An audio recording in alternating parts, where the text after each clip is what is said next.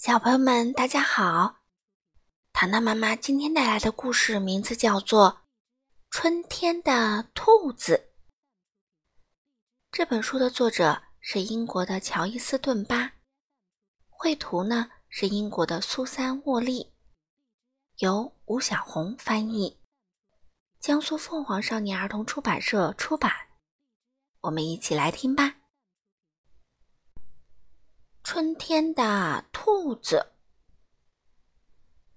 住在树林里的小兔子们都有自己的兄弟姐妹，嗯，只有司马杰没有。嗯，为什么我还没有一个弟弟或者妹妹呢？他问妈妈。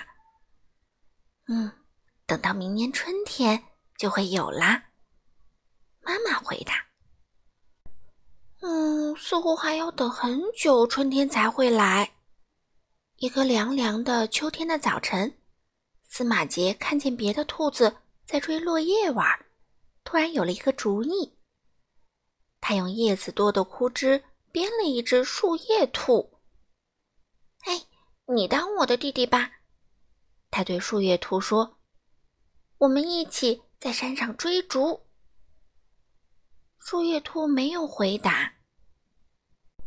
这时，一阵风吹来，把所有的叶子都吹跑了，只留下光秃秃的树枝。哎呀，等到明年春天，你就会有弟弟啦！老鼠说。但是，还要等很久，春天才会来。不久，下雪了。司马杰堆了一只雪兔子。你当我的妹妹吧，他对雪兔子说：“我们一起玩扔雪球的游戏。”可是雪兔子不能玩扔雪球的游戏。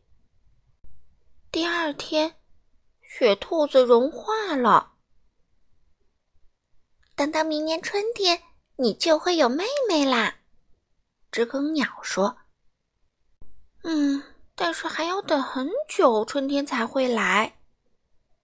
雪融化后，司马杰又垒了一只泥兔子。你当我的弟弟吧，他对泥兔子说：“我们一起去水坑里玩水。”但是泥兔子不能玩水，一场大雨把泥兔子冲走了。呱！等到明年春天，你就会有弟弟啦。青蛙说：“终于有了一点春的气息，所有的枝条都抽出了绿绿的新芽，花蕾呢也正含苞待放。”司马杰开始找他的弟弟，他到树洞里找，嗯，但是没有小弟弟的影子，只有一个老鼠洞，里面有一窝老鼠宝宝。这儿没有小兔子。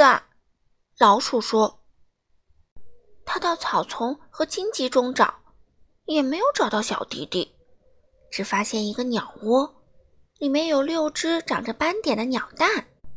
这儿没有小兔子。”知更鸟说：“他又到池塘边的芦苇里找，还是没有找到小弟弟，只看见满池的小蝌蚪。”呱，这儿没有小兔子。青蛙说。司马杰觉得好伤心、好孤单呢，他只好回家了。嗯，我找遍了所有的地方，都没有找到春天就会有的小弟弟。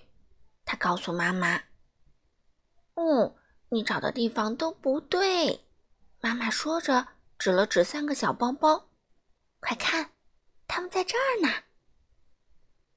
啊，司马杰开心极了。他现在有了两个小弟弟和一个小妹妹。当他们会一蹦一跳的时候，司马杰给他们做了一个大大的苔藓兔子。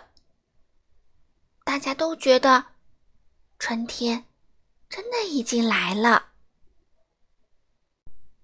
好了，小朋友们，今天的故事就讲到这里啦，我们下次再见吧。